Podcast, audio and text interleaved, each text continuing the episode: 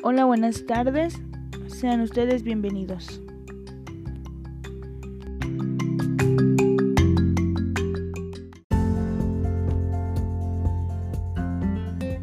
Bueno, el día de hoy vamos a hablar un poco acerca sobre la obra literaria que se llama Del amor y otros demonios del autor Gabriel García Márquez.